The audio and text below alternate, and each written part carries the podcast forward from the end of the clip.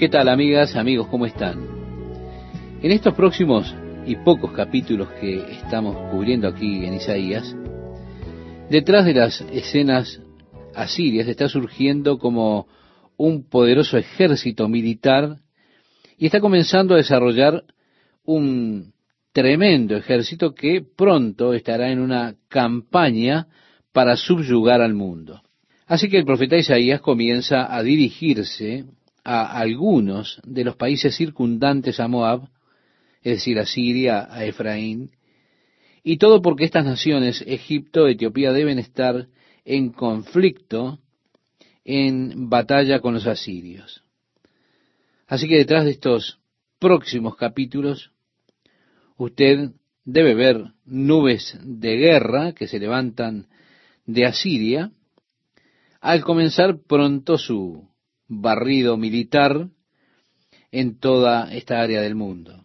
Isaías se dirige a las naciones en cuanto a la destrucción que seguro vendrá cuando ocurra la invasión a Siria. La primera nación que es objeto de la dirección aquí de Isaías es la nación de Moab.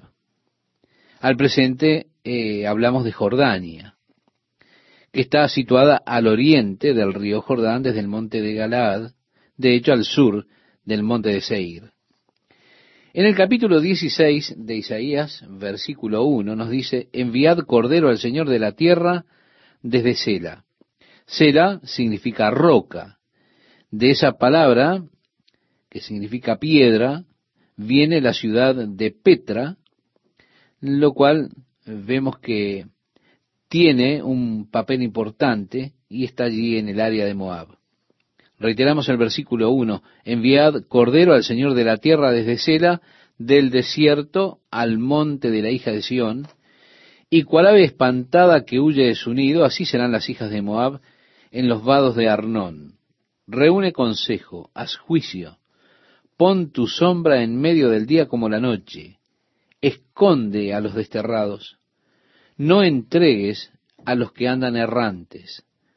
Moren contigo mis desterrados, oh Moab. Sé para ellos escondedero de la presencia del devastador. Porque el atormentador fenecerá, el devastador tendrá fin, el pisoteador será consumido de sobre la tierra, y se dispondrá el trono en misericordia, y sobre él se sentará firmemente, en el tabernáculo de David, quien juzgue y busque juicio y apresure la justicia.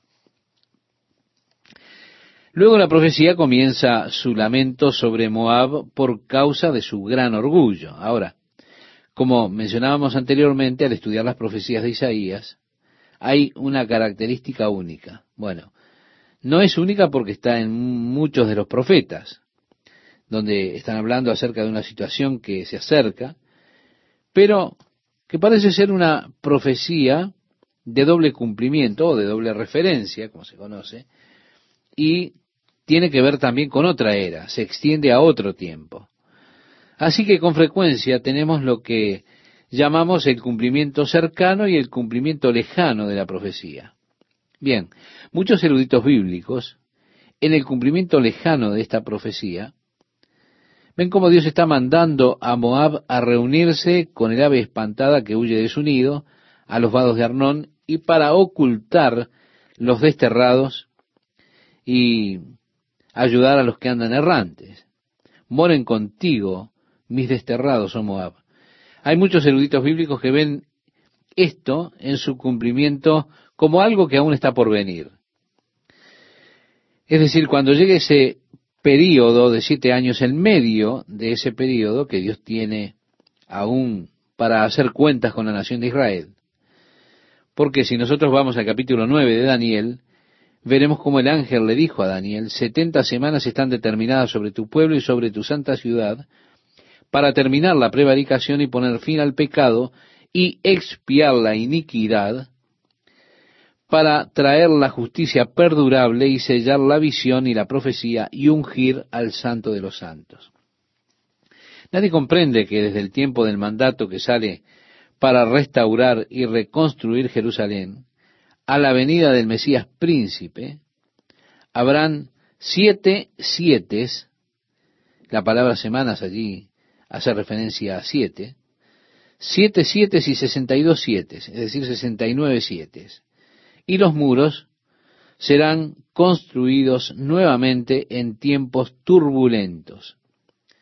Pero el Mesías será cortado sin recibir el reino y el pueblo terminará siendo dispersado.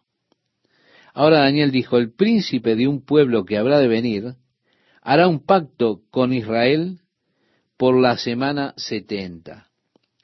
Eh, parafraseando un poco la profecía, nos dice así. Esta es la última semana, es el último periodo de siete años. Pero en medio de estos siete años que todavía están por acontecer, en la mitad de ese tiempo, a los tres años y medio, romperá el pacto y pondrá la abominación desoladora, espantosa, que causará, por supuesto, precisamente eso, desolación. Ahora, los discípulos vinieron a Jesús un día y le dijeron, Señor, ¿cuáles serán las señales de tu venida y del fin de la era? Jesús comenzó a decirles las señales que ellos debían mirar, las cosas que habrían de transcurrir en la tierra, y que serían una advertencia para que ellos supieran que se estaba acercando el final de la era. Al hablar Jesús a ellos acerca de varias señales, Él les está hablando nuevamente a los judíos y les dice, cuando veáis en el lugar santo la abominación desoladora de que habló el profeta Daniel, el que le entienda, entonces los que estén en Judea huyan a los montes, no vuelvan atrás para tomar su capa. Si acontece que está en el campo trabajando, no regrese a su casa, sino vayan al desierto lo más rápido posible. Vemos que el Señor les está advirtiendo que la señal será la de la abominación de desolación. Él dijo, el que tiene sabiduría, entienda. Porque él dijo, habrá de haber un tiempo de gran tribulación, cual no ha existido en el mundo antes ni lo habrá después. Ahora, en el libro de Apocalipsis, en el capítulo 12, se nos dice que Juan vio estos personajes variados y esos simbolismos. Él vio una mujer vestida con la luna y las estrellas, doce estrellas y la luna. Ella estaba de parto, pronta a dar a luz un niño, y vio ese gran dragón que estaba buscando devorar el niño tan pronto como él nació. Y él habla de cómo la mujer dio a luz el niño que fue llevado al cielo a su trono. Y así el dragón trató de hacer guerra en contra de la simiente de la mujer, del remanente. Pero Dios le dio las alas de un águila para llevarla al desierto, en donde es alimentada por un periodo de tres años y medio. Desde un punto de vista profético, estimado oyente, de lo que nos está hablando es acerca de que Dios tiene un periodo de eh, siete años por cumplirse en cuanto a la historia de la nación de Israel. Ya el ciclo de 69 siete fue cumplido desde que salió el edicto de Artajerjes para restaurar y reconstruir Jerusalén hasta la venida del Mesías de Jesucristo. El ciclo de 69 siete 69 siete de años fueron cumplidos precisamente porque el día 14 de marzo de año 445 antes de Cristo, el rey Artajerjes dio el mandato a Nehemías para reconstruir y reedificar Jerusalén. 173.880 días después, es decir, 483 años en el calendario babilónico de 360 días por año. Pasado ese tiempo, el día 6 de abril del año 32 después de Cristo, Jesús hace su entrada triunfal en Jerusalén, cumpliéndose la profecía al pie de la letra. Pero el ángel dijo, habrán setenta siete. Jesús cuando fue llevado arriba, cuando fue llevado al trono, eso estaba profetizado, el Mesías habría de ser cortado, sacado de aquí de este mundo. Al serlo, Él hizo la reconciliación por la iniquidad, Él le puso final a nuestros pecados, pero no estableció el reino prometido, ni fue ungido en el lugar santísimo del templo de Jerusalén, ni fueron todas las profecías cumplidas. Así que, eh, en parte, algunas de esas profecías aún están pendientes de cumplimiento. Y tendrá lugar su cumplimiento al final de este ciclo de siete años que aún resta. Así que queda un periodo de siete años que Jesús, cuando él estuvo hablando con sus discípulos, declaró como algo que era futuro aún. Cuando la iglesia es quitada de la tierra, inmediatamente dará lugar al surgimiento de ese personaje nefasto, el anticristo, el hombre de pecado, el hijo de perdición. En algún momento, luego de que la iglesia sea sacada de este mundo, llevada a la presencia de Dios, creo que eso de coincidir con la remoción de la iglesia. Porque dice la Biblia que no vendrá sin que antes venga la apostasía y se manifieste el hombre de pecado, el hijo de perdición, solo que hay quien al presente lo detiene, hasta que él a su vez sea quitado de en medio. Decía el apóstol Pablo escribiéndole la segunda carta a los tesalonicenses, capítulo 2, versículos 3 al 7, que usted puede leer. Y este personaje, el anticristo, vendrá con toda clase de engaños, de artimañas. En el capítulo 4 del libro de Apocalipsis, usted ve la iglesia que es llevada a los cielos. Dice, después de esto miré y he aquí una puerta abierta en el cielo, y la primera voz que oí como de trompeta hablando conmigo dijo, sube acá, y yo te mostraré las cosas que sucederán después de estas, es decir, después de las cosas de la iglesia. Al instante yo estaba en el Espíritu y he aquí un trono establecido en el cielo, y en el trono uno sentado, y el aspecto del que estaba sentado era semejante a piedra de jaspe y de cornalina, y había alrededor del trono un arco iris semejante en aspecto a la esmeralda. Y alrededor del trono había veinticuatro tronos, y vi sentados en los tronos a veinticuatro ancianos, vestidos de ropas blancas, con coronas de oro en sus cabezas. Los veinticuatro ancianos se postran delante del que está sentado en el trono y adoran al que vive por los siglos de los siglos y echan sus coronas delante del trono, declarando, estimado oyente, la dignidad de Dios para recibir la alabanza y la adoración. Después en el capítulo 5, él ve un rollo con siete sellos en la mano derecha del que estaba sentado en el trono. Y escuchó al ángel decir, ¿quién es digno de abrir el libro y desatar sus sellos? Está hablando del título de propiedad de la tierra. ¿Quién es digno de tomar el título de propiedad para reclamar la tierra para sí? ¿Quién es digno de reclamar ese título de propiedad de la tierra? El día de la redención ha llegado. Y uno pregunta, ¿quién es digno? Juan comenzó a llorar porque nadie era digno en los cielos, la tierra y debajo del mar para tomar el rollo, ni siquiera mirar en él. Los ancianos le dijeron, no llores. He aquí el león de la tribu de Judá, la raíz de David, ha vencido para abrir el libro y desatar sus siete sellos. Y Juan le vio, le vio como el cordero que había sido inmolado. Y le vio cuando se adelantó y tomó el rollo de la diestra del que se sentó en el trono, e inmediatamente los veinticuatro ancianos tomaron pequeños frascos dorados que estaban llenos de la fragancia, que son las oraciones de los santos, y las ofrecieron delante de Dios. Y cantaron una nueva canción diciendo, como está allí escrito en Apocalipsis, cantaban un nuevo cántico diciendo, digno eres de tomar el libro y de abrir sus sellos, porque tú fuiste inmolado y con tu sangre nos has redimido para Dios, de todo linaje y lengua y pueblo y nación, y nos has hecho para nuestro Dios reyes y sacerdotes, y reinaremos sobre la tierra. Esta es la canción de la iglesia redimida que está allá en el cielo. Únicamente la iglesia redimida puede cantar esa canción. Esta no es la canción de Israel. Es de todas las familias de los pueblos de la tierra. Es importante que note eso. Esta no es la canción de los ángeles. Es solamente la canción de la iglesia redimida. Con tu sangre nos has redimido. Los ángeles no pueden cantar esa canción pero pueden cantar el coro, así que se unen al cantar de millones de millones que cantan digno es el Cordero de recibir el poder y el dominio y las glorias y los tronos y demás, pero nosotros cantamos esa estrofa anterior.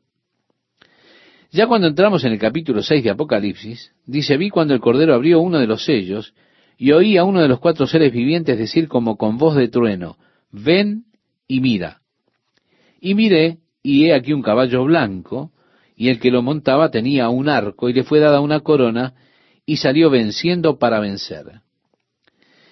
El anticristo, la revelación del anticristo inmediatamente sigue a esa gloriosa aclamación de la dignidad de Cristo hecha por la iglesia para tomar el rollo y desatar los sellos.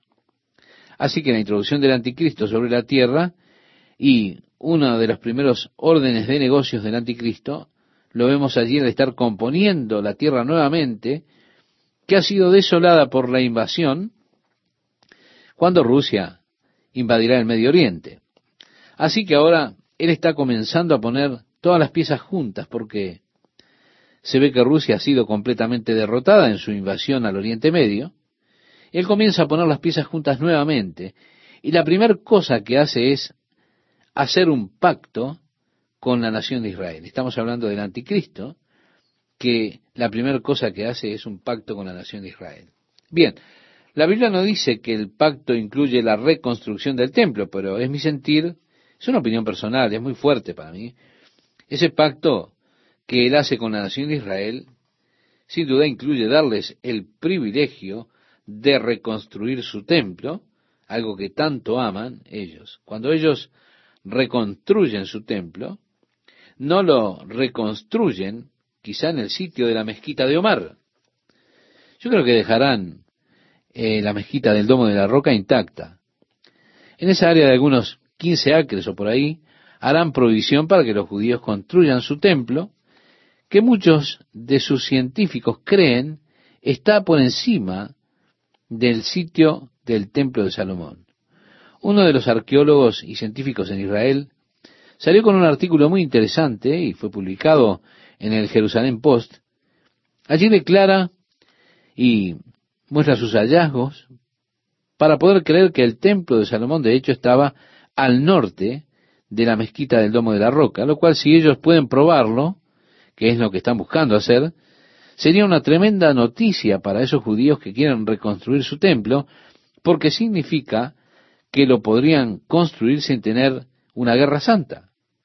Todo el mundo musulmán marchando contra ellos. Sería muy fácil poner un muro, y hay un versículo en el libro del profeta Ezequiel que habla precisamente de poner un muro para separar.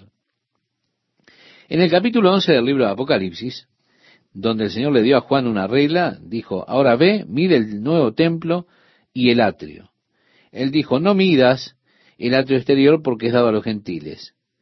Y la mezquita del Domo de la Roca se posicionaría precisamente en el atrio exterior del templo de Salomón, si el templo de Salomón estuvo allí en el lado norte. Bueno, él hará un pacto con la nación de Israel. A la mitad de ese periodo de siete años, después de tres años y medio, él vendrá a Jerusalén, el anticristo vendrá, y de acuerdo a lo que el apóstol Pablo le escribía a los tesanonicenses en la segunda carta, y de lo cual Jesús también habló en Mateo capítulo 24 y Daniel el profeta escribe en el capítulo 9 de su libro, se levantará el anticristo, se reconstruirá el templo, y allí él declarará que Él es el mismo Dios. Ha de demandar que lo adoren como Dios. Ahora, de acuerdo a las escrituras, de acuerdo a lo que decía Jesús, esta es una señal para que los judíos huyan inmediatamente allí de Jerusalén. Salgan de allí tan rápido como puedan, porque el anticristo, el hombre de pecado, habrá de demandar a los judíos que le adoren como Dios. Y aunque ellos ya le habrán aclamado como Mesías, cuando llegue a este punto, los judíos se van a dar cuenta que se equivocaron y que fueron engañados por este hombre. Jesús dijo, salgan fuera lo más rápidamente que puedan. No se molesten en tomar nada con ustedes. De acuerdo con Apocalipsis, Dios les dará alas de águila para llevarlos al desierto donde serán alimentados por tres años y medio. El anticristo enviará su ejército detrás de ellos, pero la tierra se abrirá y tragará ese ejército. Así que nosotros comenzamos a ver que la escena profética toma lugar. Ahora, ¿a dónde habrán de salir cuando vayan al desierto y cuando estén huyendo? Aquí hay una profecía que comienza a desarrollarse en este pasaje que hemos elegido, con el cual hemos comenzado. Enviad cordero al Señor de la tierra desde Sela, del desierto, al monte de la hija de Sión. Y cual ave espantada que huye de su nido, así serán las hijas de Moab en los vados de Arnón. Reúne consejo, haz juicio, pon tu sombra en medio del día como la noche. Esconde a los desterrados, no entregues a los que andan errantes. Moren contigo mis desterrados. Dios dice, estimado oyente, mis desterrados. Sé para ellos escondedero de la presencia del devastador, porque el atormentador, es decir, el anticristo, fenecerá. El devastador, reitero, el anticristo, tendrá fin. El pisoteador será consumido sobre la tierra. Ahora, ¿cuándo ocurrirá esto? Dice, y se dispondrá el trono en misericordia y sobre él, es decir, este es Jesús, se sentará firmemente en el tabernáculo de David quien juzgue y busque el juicio y apresure la justicia. Es un gusto para mí estar con ustedes nuevamente, amigas y amigos de la palabra de Dios para hoy. Aquí es donde esta profecía de Isaías comienza a desarrollarse, como ya hemos comentado en el programa anterior. Dice, enviad cordero al Señor de la tierra, desde Sera del desierto al monte de la hija de Sión. Y cual ave espantada que huye de su nido, así serán las hijas de Moab en los vados de Arnón. Reúne consejo, haz juicio, pon tu sombra en medio del día como la noche, esconde a los desterrados, no entregues a los que andan errantes. Moren contigo mis desterrados, oh Moab, sé para ellos escondedero de la presencia del devastador, porque el atormentador fenecerá, el devastador tendrá fin, el pisoteador será consumido de sobre la tierra. Y se dispondrá el trono en misericordia y sobre él se sentará firmemente en el tabernáculo de David, quien juzgue y busque el juicio y apresure la justicia. Debería hacerse una nota más acerca de esto antes de continuar. Y es que el día que el anticristo venga, es decir, el día que venga el hombre de pecado, el hijo de perdición, la bestia, uno de los tantos nombres que las escrituras le dan a él es el destructor, el extorsionador. El día que él venga y se pare en el templo ya reconstruido y declare que eres Dios en medio de ese periodo de los siete años, el día que eso suceda, contándose desde ese día, habrán mil doscientos noventa días hasta el momento que Jesús regrese otra vez para establecer su reino sobre la tierra. Así que bueno, nos estamos moviendo hacia esa secuencia final de acontecimientos. Constantemente leemos de la amenaza de Rusia de moverse hacia Medio Oriente debido a sus necesidades de petróleo. Este quizás sea el evento que más o menos provoque el desarrollo de esta secuencia final de eventos. Porque cuando Rusia se mueva, Dios firmemente la ha de derrotar y dará lugar a otras diez naciones fuera de las cuales se levantará ese hombre de pecado que hará un pacto con la nación de Israel de siete años.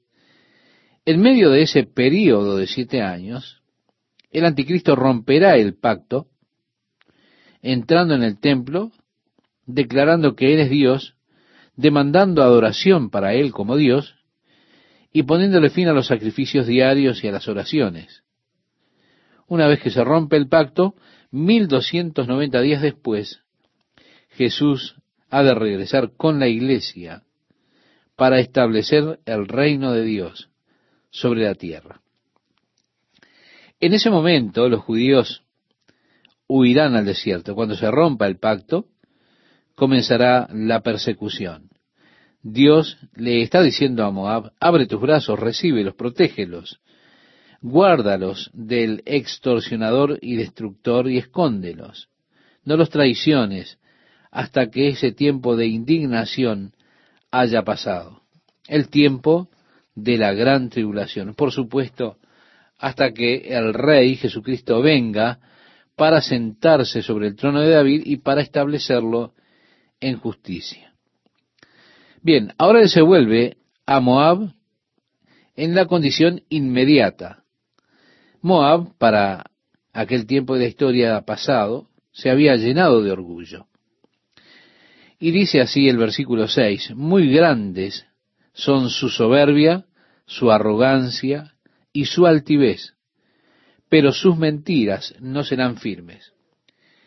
Note usted, soberbia, arrogancia, altivez. Estas palabras en el hebreo son diferentes, pero todas provienen de la misma raíz. Nos habla del gran orgullo de Moab.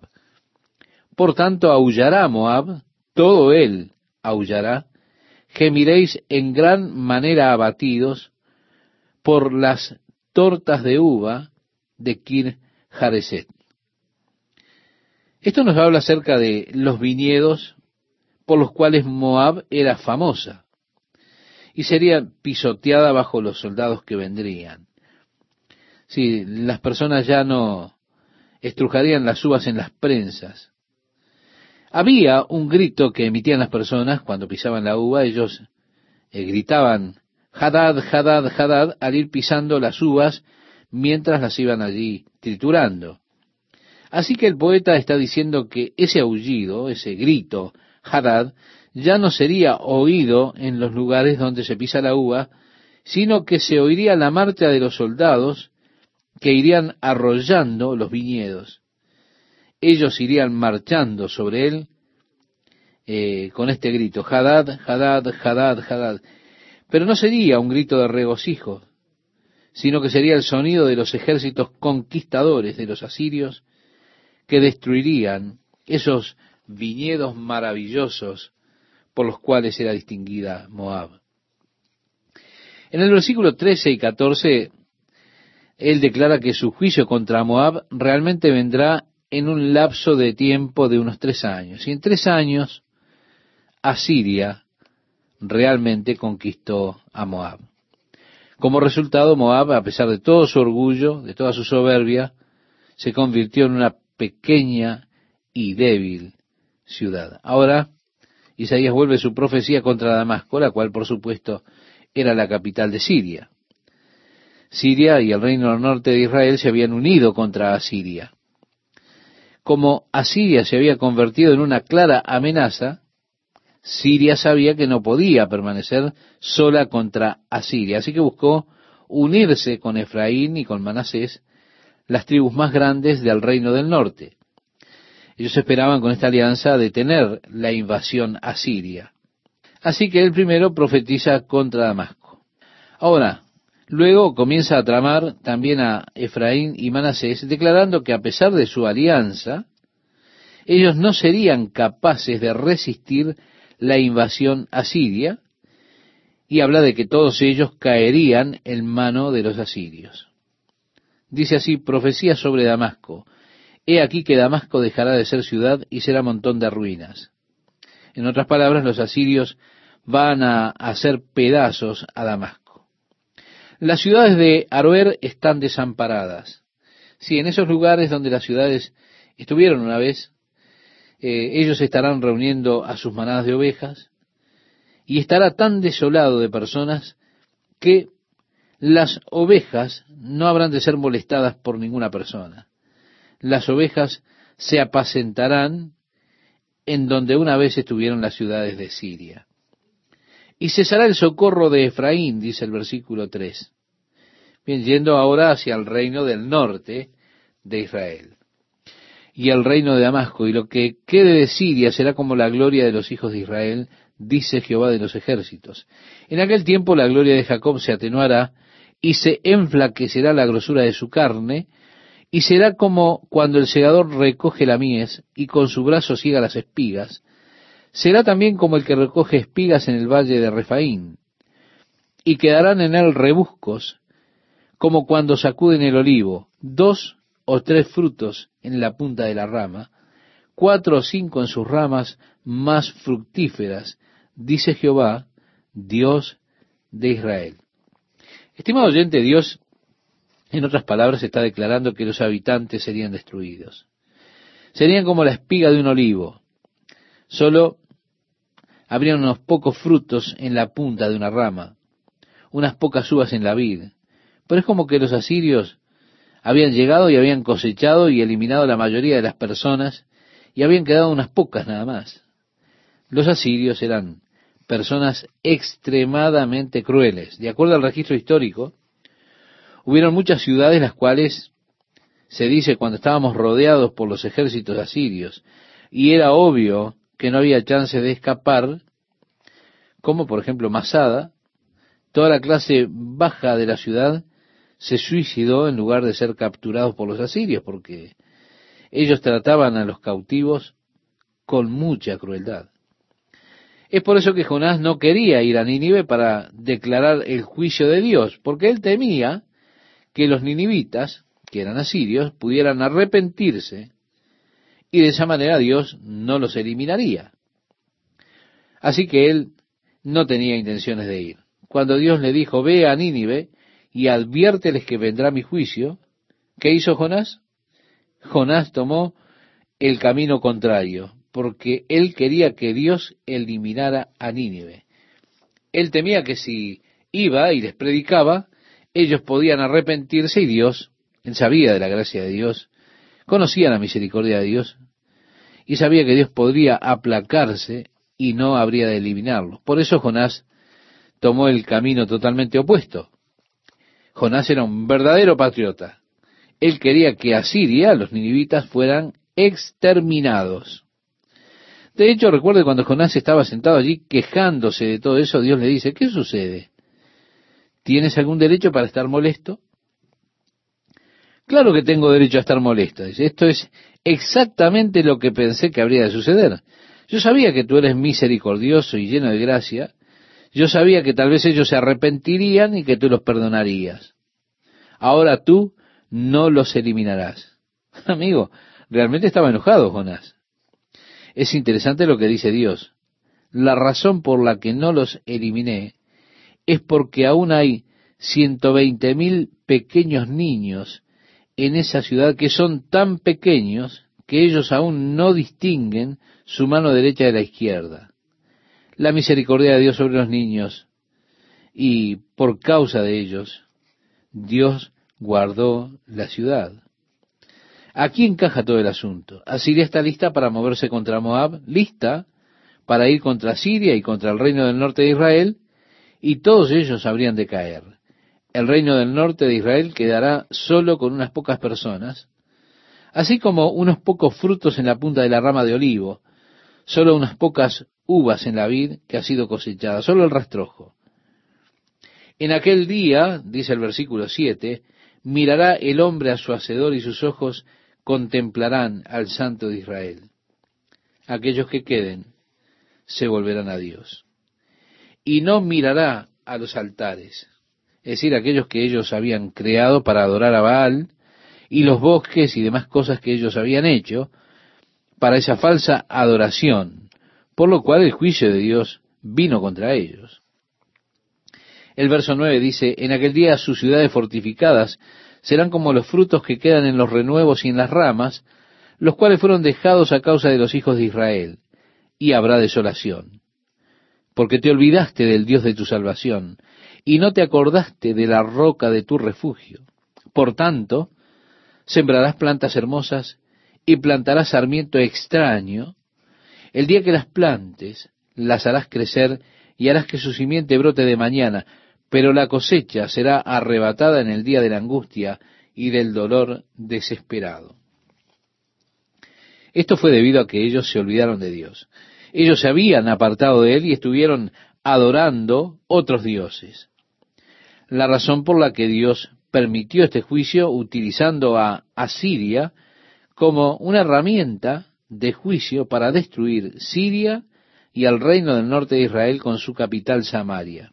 Aún así, a pesar de que Asiria es utilizada como una herramienta del juicio de Dios, Dios vuelve su palabra contra Asiria y dice, hay multitud de muchos pueblos que harán ruido como estruendo del mar. Es decir, el sonido de sus ejércitos llegará como el rugir del mar, y murmullo de naciones que harán alboroto como bramido de muchas aguas. Los pueblos harán estrépito como ruido de muchas aguas, pero Dios los reprenderá y huirán lejos. Serán ahuyentados como el tamo de los montes delante del viento, y como el polvo delante del torbellino. Al tiempo de la tarde, he aquí la turbación, pero antes de la mañana, el enemigo ya no existe. Es decir, Dios los eliminará. En la tarde ellos estarán allí, pero en la mañana ellos no estarán allí. Tenemos aquí un indicio de la destrucción de los asirios. Sí, los asirios llegaron, conquistaron el reino del norte de Israel, conquistaron Moab, conquistaron a Dod, Egipto, Etiopía, pero ellos no pudieron conquistar a Judá. Aquí en Judá, cuando los asirios estaban llegando, Ezequías era el rey, Isaías el profeta era su consejero, y le decía, hey, no te preocupes, ellos no nos conquistarán, no temas, Dios estará con nosotros, no te preocupes por esto. Tú no tendrás que pelear esta batalla, esta batalla es la batalla del Señor, Él peleará por nosotros. Sí, Isaías le decía, no tienes tú que preocuparte por esto, Dios se ocupará de las cosas.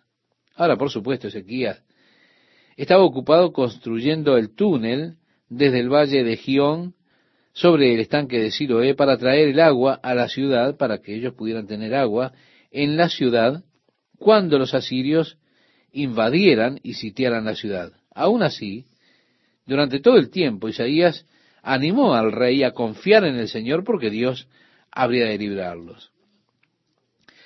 Los asirios llegaron con su ejército invasor contra Jerusalén. Hicieron todas sus amenazas. Rabsacés le decía a los hombres, ¿dónde está el Dios de los samaritanos? ¿Y el Dios de los sirios? ¿Dónde está el Dios de los egipcios? Nosotros los eliminamos a todos. No permitan que Ezequías los guíe con falsedad acerca de su Dios, diciendo, nuestro Dios nos librará. ¿Qué Dios es capaz de librar de la mano de los asirios? Y esto lo decía blasfemando a Dios. El profeta Isaías dijo, miren esto ahora, Dios se encargará de él, no te preocupes por esto, Ezequías.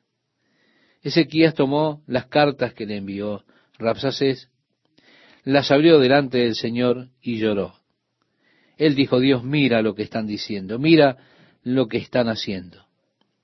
¿Y qué ocurrió? Un ángel del Señor atravesó el campamento de los asirios en la noche y en una noche eliminó ciento ochenta y cinco mil soldados de sus tropas. Cuando los israelitas despertaron en la mañana y observaron sobre el muro para ver a su enemigo, no había más que cadáveres en el suelo. En una noche. En la mañana ellos ya no estaban allí. De hecho, había tantos cadáveres en el suelo que las aves y las bestias se alimentaron de ellos por un largo tiempo. Usted puede imaginar la fiesta que habrá sido para los buitres. 185 mil cadáveres para alimentarse. Al tiempo de la tarde he aquí la turbación, pero antes de la mañana el enemigo ya no existe, decía la profecía de Isaías. Ya en el versículo 14 leemos, esta es la parte de los que nos aplastan y la suerte de los que nos saquean. Es decir, ese es el juicio de Dios contra Asiria. En el capítulo 18 están aquellos que ven, como decíamos, a los Estados Unidos, pero esto no tiene lógica y yo me lamento que en mi mente no lo pueda entender, no pueda expandirse tanto como para poder ver allí a Estados Unidos. Yo no puedo ver a los Estados Unidos en el capítulo 18. En el capítulo 18, versículo 1 dice, hay de la tierra que hace sombra con las alas. Ellos señalan que en la parte superior de la bandera americana hay un águila con alas. Así que cuando dice hace sombra con las alas, dicen ellos, está haciendo referencia a Estados Unidos. Pero bueno, es especulación. Y agrega, hay de la tierra que hace sombra con las alas que está tras los ríos de Etiopía. Por supuesto, nosotros estamos más allá de los ríos de Etiopía, no tenemos nada que ver. Que envía mensajeros por el mar y en nave de junco sobre las aguas. La única manera que nuestros mensajeros puedan viajar a otras tierras anterior a los aviones y demás era en algún bote. Pero aquí habla de naves de junco.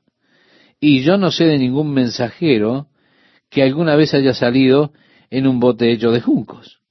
Ahora, como digo, las personas lo pueden ver, yo no puedo ver, pero estas personas sí ven en esto a los Estados Unidos. Con quien básicamente está tratando aquí es con Etiopía misma, quien ha enviado mensajeros a Jerusalén para hacer una alianza con ellos contra Asiria. En otras palabras, Asiria estaba conquistado y estos mensajeros etíopes, grandes, altos, de piel oscura, hombres apuestos, estaban allí intentando obtener a Judá para unirse a ellos en una alianza para resistir la invasión de Asiria. Isaías aconsejaba contra la alianza, de no hacer un pacto con ellos. ¿Por qué? Porque Dios habría de protegerlos, Dios habría de ocuparse de ellos y no se necesitaban involucrar en un tratado con esos etíopes. Por eso leemos, ay de la tierra. Es Dios mismo que está pronunciando la aflicción que vendría sobre Etiopía, que envió los mensajeros por mar. Ellos llegaron en esos botes, atravesando la tierra por medio del río Nilo, desde Etiopía. Los botes de juncos eran livianos, así que cuando llegaban a los rápidos y demás, ellos los podían cargar sobre los hombros. Y así ellos llegaron desde Etiopía en esos botes de juncos a Judá, que era el reino del sur, buscando hacer esa alianza. ¿Qué tal, amigas, amigos? ¿Cómo están? Es un gusto estar una vez más con ustedes compartiendo la palabra de Dios para hoy. Dios está pronunciando un ay que habrá de venir sobre Etiopía, porque ella envía embajadores por el mar. Ellos vinieron en esos botes, más bien por el río Nilo desde Etiopía. Esos botes de junco eran algo así como algo portátil, portable, para que ellos en los rápidos pudieran cargarlos y también, por supuesto, cuando entraron a esos lugares, llegaron a esos lugares los rápidos y demás, eh, los podían poner sobre sus hombros y llevarlos. De otra manera hubiera sido imposible. Vinieron de Etiopía en esos botes de junco, vinieron a Israel, llegaron a Judá, al reino del sur, y vinieron para hacer ese pacto. Por eso dice nuestro pasaje que envía mensajeros por el mar y en naves de junco sobre las aguas. Andad, mensajeros veloces, a la nación de elevada estatura y tez brillante, al pueblo temible desde su principio y después, gente fuerte y conquistadora cuya tierra es surcada por ríos. Vosotros, todos los moradores del mundo y habitantes de la tierra, cuando se levante bandera en los montes, mirad y cuando se toque trompeta, escuchad. Porque Jehová me dijo así, me estaré quieto y los miraré desde mi morada, como sol claro después de la lluvia, como nube de rocío en el calor de la siega, porque antes de la siega, cuando el fruto sea perfecto, y pasada la flor se maduren los frutos, entonces podará con podaderas las ramitas y cortará y quitará las ramas. Isaías está diciendo que no necesitamos hacer pacto con ese pueblo. Dios habría de cuidarlos. Él habrá de cortarlos cuidadosamente antes de que estén listos para desarrollarse plenamente. Así que aquí está la predicción de la destrucción de Asiria por parte de Dios. Dice el versículo 6, y serán dejados todos para las aves de los montes y para las bestias de la tierra.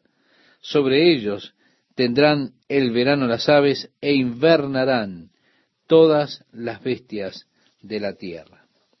En otras palabras, los buitres vendrían y comerían los cadáveres, durante el verano y, por supuesto, había mucha comida allí. Para el tiempo en que venga el invierno, aún los animales, los coyotes y demás, estarían comiendo los huesos de ellos, a pesar de que estarían en invierno. El verso 7 dice, en aquel tiempo será traída ofrenda a Jehová de los ejércitos, del pueblo de elevada estatura y tez brillante, del pueblo temible desde su principio y después, gente fuerte y conquistadora, el pasaje que hemos leído. Así tenemos la predicción de la destrucción de Asiria por mano de Dios y no había necesidad de unir las manos con los egipcios en un pacto de defensa mutuo porque Dios es nuestro refugio. Ahora, él vuelve a Egipto con la profecía. Dice profecía sobre Egipto. He aquí que Jehová monta sobre una ligera nube y entrará por Egipto, y los ídolos de Egipto temblarán delante de él, y desfallecerá el corazón de los egipcios dentro de ellos. Levantaré egipcios contra egipcios, y cada uno peleará contra su hermano, cada uno contra su prójimo, ciudad contra ciudad y reino contra reino. Dios está hablando aquí de una guerra civil. Y cada uno peleará contra su hermano, ciudad contra ciudad, reino contra reino, es decir, una revuelta civil dentro de Egipto. Y el espíritu de Egipto se desvanecerá en medio de él y destruiré su consejo, y preguntarán a sus imágenes, a sus hechiceros, a sus evocadores y a sus adivinos, y entregaré a Egipto en manos del Señor duro, y el rey violento se enseñoreará de ellos, dice el Señor. También luego comienza a hacer unas predicciones que son muy interesantes. Y las aguas del mar faltarán, y el río se agotará y secará, y se alejarán los ríos, se agotarán y secarán las corrientes de los fosos, la caña y el carrizo serán cortados. La palabra allí es traducida en muchas versiones modernas. Ellos habrían de detener el flujo de agua de allá a lo lejos. Es lo que quiere decir. Y se alejarán los ríos, se agotarán y secarán las corrientes de los fosos, la caña y el carrizo serán cortados. Y así continúa hasta el versículo 11, que usted puede leer. Allí hay una predicción de que los ríos se habrían de detener. El dique de Asuán seguramente contesta a esta predicción. En 1970, cuando comenzaron a descubrir algunos de los problemas ecológicos que fueron creados por la construcción del dique de Asuán. El dique de Asuán hizo retroceder al Nilo, 965 kilómetros río abajo, los bancos de arena dejaron de acumularse en la desembocadura. El Mediterráneo está inundando la desembocadura y más de 400.000 hectáreas fértiles ya han desaparecido debajo del agua salada.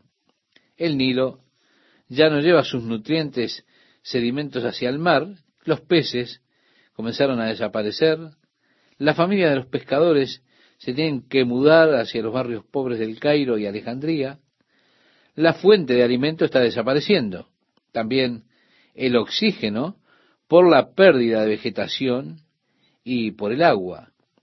Más allá de los estudios que se han hecho acerca del daño ecológico de la construcción del dique de Asuán, lo primero, por supuesto, que el profeta habla aquí es de la intrusión del agua salada en la desembocadura. Y esto continúa.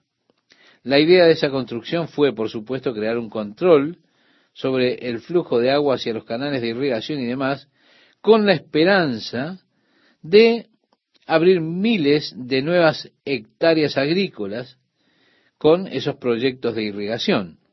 Pero ellos descubrieron que a través del ingreso de agua salada en la mayoría del área fértil de Egipto, en la desembocadura, la desembocadura del Nilo, que a través del ingreso de agua salada ellos perdieron más del doble de la superficie agrícola. ¿Se da cuenta? Con la marea del río Nilo solía llevar el sedimento y demás hacia el Mediterráneo. Esto construía esos diques, esos bancos de sedimento contra el Mediterráneo, formando así un área muy fértil en la desembocadura. Ahora, con el Nilo que ya no se inunda, ellos han perdido esa área agrícola porque ingresa el agua salada del Mediterráneo. Lo primero que el profeta predijo. Pero no solo eso, todas las cañas y demás que solían crecer a lo largo del Nilo murieron porque hay un pequeño caracol que se alimenta, se come las raíces, que solía ser arrastrado cada año en la temporada de mareas. Ahora que ya no hay temporada de mareas, este pequeño caracol ha destruido todas las cañas, todo lo que solía haber a lo largo del río Nilo, tal cual Isaías lo dijo. En el año 1970 la industria pesquera comenzó a desaparecer. Actualmente ya ha desaparecido completamente, no existe. Ya no tienen industria pesquera. Allí en el Mediterráneo solía haber grandes escuelas de pesca que abastecían a Egipto con uno de sus mayores recursos proteicos, un recurso sobreabundante de pescado, porque ellos se alimentaban de los ricos nutrientes que eran llevados por el río Nilo y eran vertidos así en el mar Mediterráneo. Pero ahora que ya no hay mareas, el traslado de estos nutrientes no llega. El pescado, por supuesto, ellos no saben lo que sucedió con ellos. Si ellos solo se fueron hacia otro lugar o, o desaparecieron simplemente los peces. Pero Dios inspiró al profeta Isaías a no solo profetizar la construcción del dique Asuán como lo hicieron, sino también profetizar aquellos desastres ecológicos que se crearían por hacer esa represa en el río Nilo. Incluso ha habido sugerencias de los egipcios para eliminar ese dique de manera que pudieran corregir el desastre ecológico que ha resultado de su construcción. También es interesante que al final de la profecía él de alguna forma va contra aquellos ingenieros y consejeros que, valga la redundancia, aconsejaron construir el dique de Asuán. Dice, ciertamente son necios los príncipes de Soán, el consejo de los prudentes consejeros de Faraón se ha desvanecido. ¿Cómo diréis a Faraón, yo soy hijo de los sabios e hijo de los reyes antiguos? ¿Dónde están ahora aquellos tus sabios? que te digan ahora o te hagan saber qué es lo que Jehová de los ejércitos ha determinado sobre Egipto.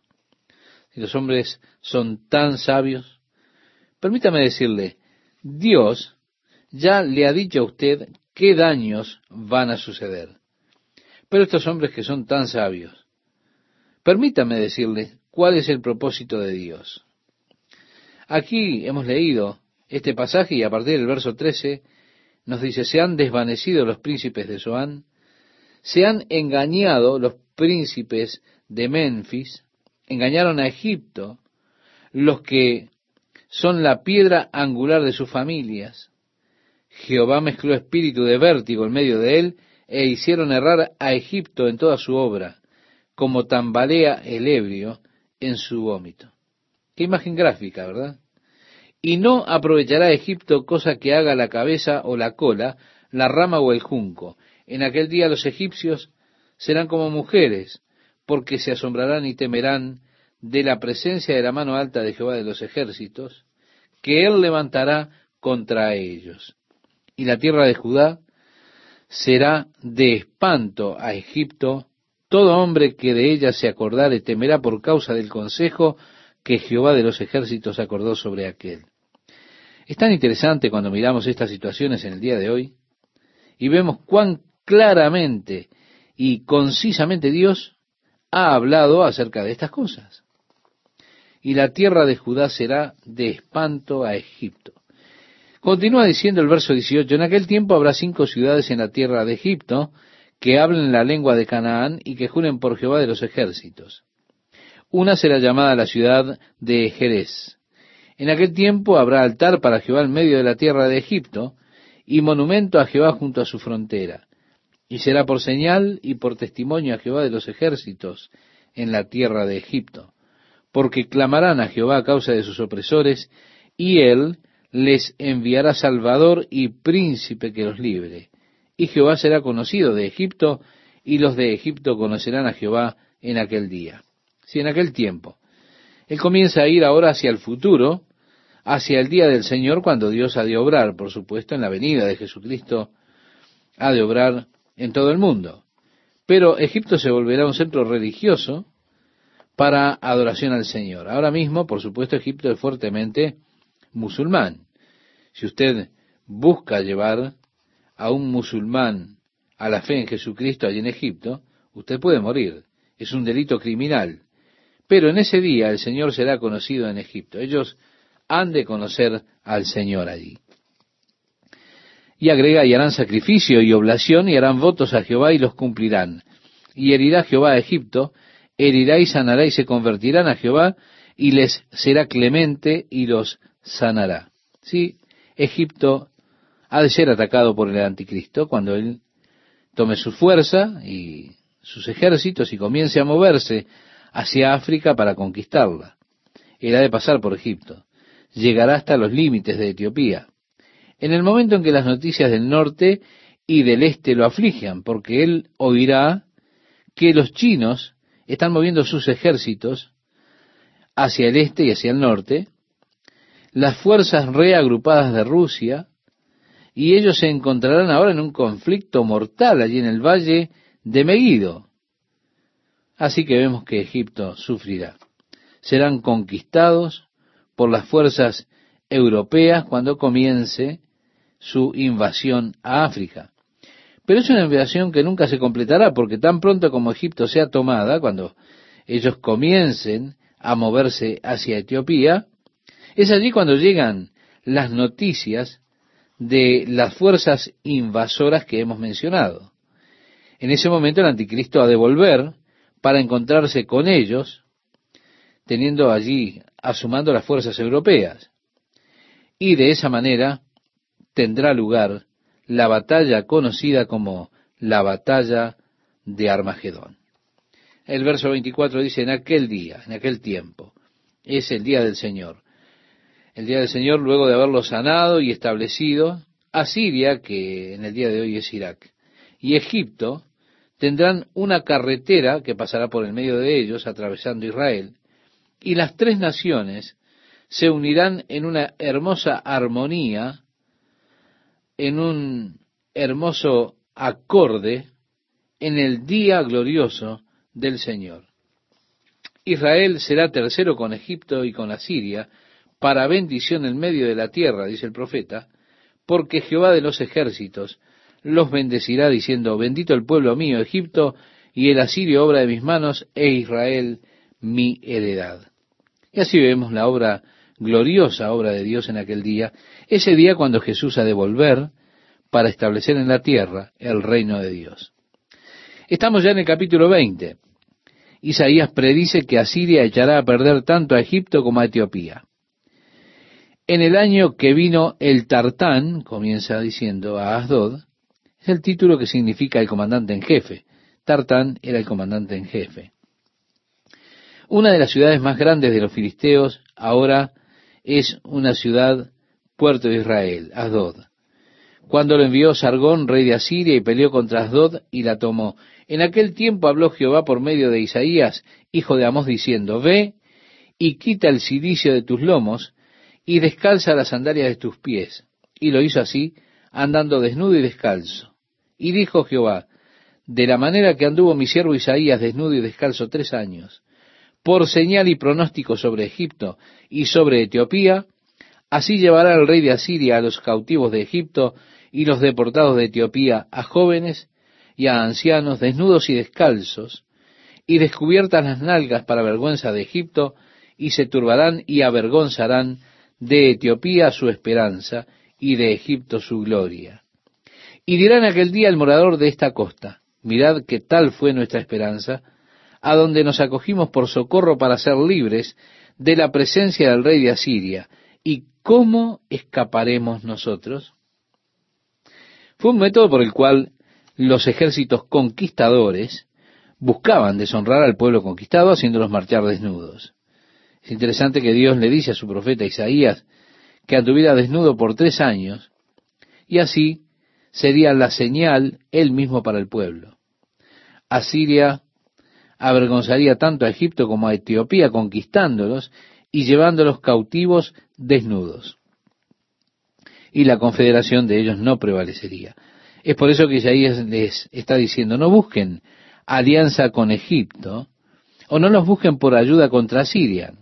Miren al Señor. Si ustedes miran al hombre, Si ustedes miran el brazo de carne, ustedes caerán de todas formas. El consejo de Dios es bastante perenne en que Dios está animándonos a mirarlo a Él, para nuestra ayuda, para nuestra fortaleza y para nuestra defensa. Así que, estimado oyente, no miremos el brazo de carne, no miremos al brazo de hombre para nuestra ayuda. ¿Por qué? Porque el hombre puede fallar, pero el Señor jamás fallará. Así que este era el mensaje de Isaías para Judá, para el rey Ezequías, un mensaje para que confiara en el Señor. No para confiar en una alianza, en un acuerdo. No, no, no. Porque esas naciones habrían de caer bajo Asiria. Estimado oyente, usted confíe en el Señor. El Señor cuidará de usted. Y al confiar en el Señor, podemos estar seguros de que el Señor siempre cuidará de nosotros.